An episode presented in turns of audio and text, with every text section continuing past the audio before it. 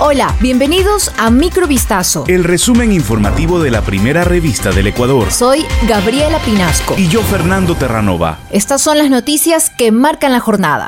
El Ministerio de Agricultura y Ganadería declaró este miércoles 30 de noviembre emergencia zoosanitaria a nivel nacional tras detectarse un brote del virus de influenza aviar. La emergencia durará 90 días. El titular del MAC, Bernardo Manzano, informó que sacrificarán a 180 mil aves contagiadas, las cuales representan el 0,15% de la producción nacional avícola. A través de la declaratoria se implementarán medidas sanitarias para el control y la erradicación de la enfermedad en las zonas de intervención que Agrocalidad determine. Agrocalidad detectó el brote en una granja en Cotopaxi el 27 de noviembre pasado. Ante la alerta se activó un cerco epidemiológico de un kilómetro y 30 técnicos aplicaron protocolos sanitarios para prevenir la propagación de la enfermedad.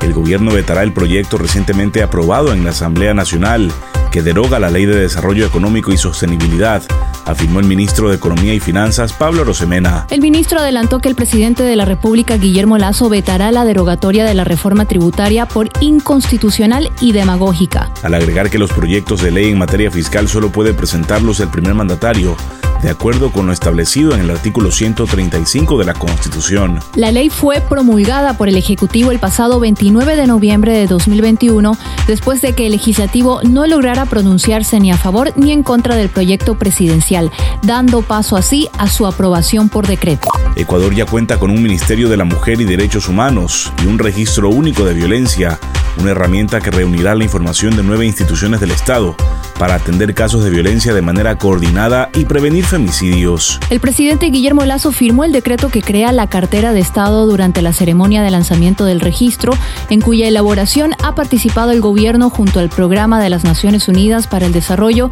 y la iniciativa Spotlight de la Unión Europea y de Naciones Unidas. El ministerio ya había sido anticipado en septiembre por Lazo, tras el asesinato de María Belén Bernal, cuyo caso se ha vuelto emblemático de la violencia contra las mujeres en Ecuador al ser asesinada presuntamente dentro de la escuela de policía por su esposo, un agente que se encuentra prófugo. En esta nueva cartera, el gobierno de Lazo funcionará a partir de la actual Secretaría de Derechos Humanos y liderará el RUF, en el que también participan los ministerios de Interior, Educación, Salud e Inclusión Económica y Social, además de la Policía Nacional, la Fiscalía, el Consejo de la Judicatura y el Servicio Integrado de Emergencias EQ 911. El Ministerio de Educación informó que una presunta violación se habría suscitado en el Colegio Consejo Provincial, ubicado al sur de Quito.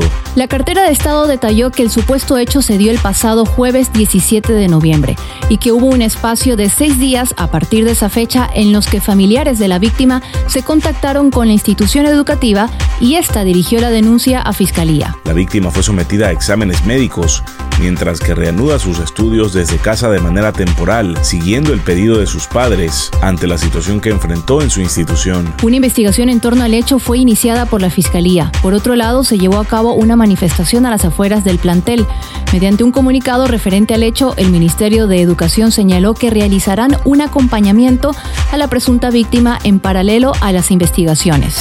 Cinco sujetos fueron llamados a juicio por su presunta participación en el secuestro que tuvo como consecuencia la muerte de Miguel Ángel Nazareno, conocido como Don Nasa. Un dictamen acusatorio fue emitido en contra de Jonathan P. y Jefferson M. como presuntos autores del delito, mientras que Walter S., José M. y Eduardo B. fueron referidos como supuestos cómplices. En la audiencia de evaluación y preparatoria de juicio, el fiscal del caso expresó que la finalidad del secuestro era pedir un millón de dólares a cambio de la liberación. De los cinco sujetos llamados a juicio, tres están prófugos de la justicia. Los otros dos, Jefferson M. y Eduardo B., tienen una medida de prisión preventiva y otra de medidas alternativas, respectivamente, sobre los cuales la Fiscalía solicitó una ratificación.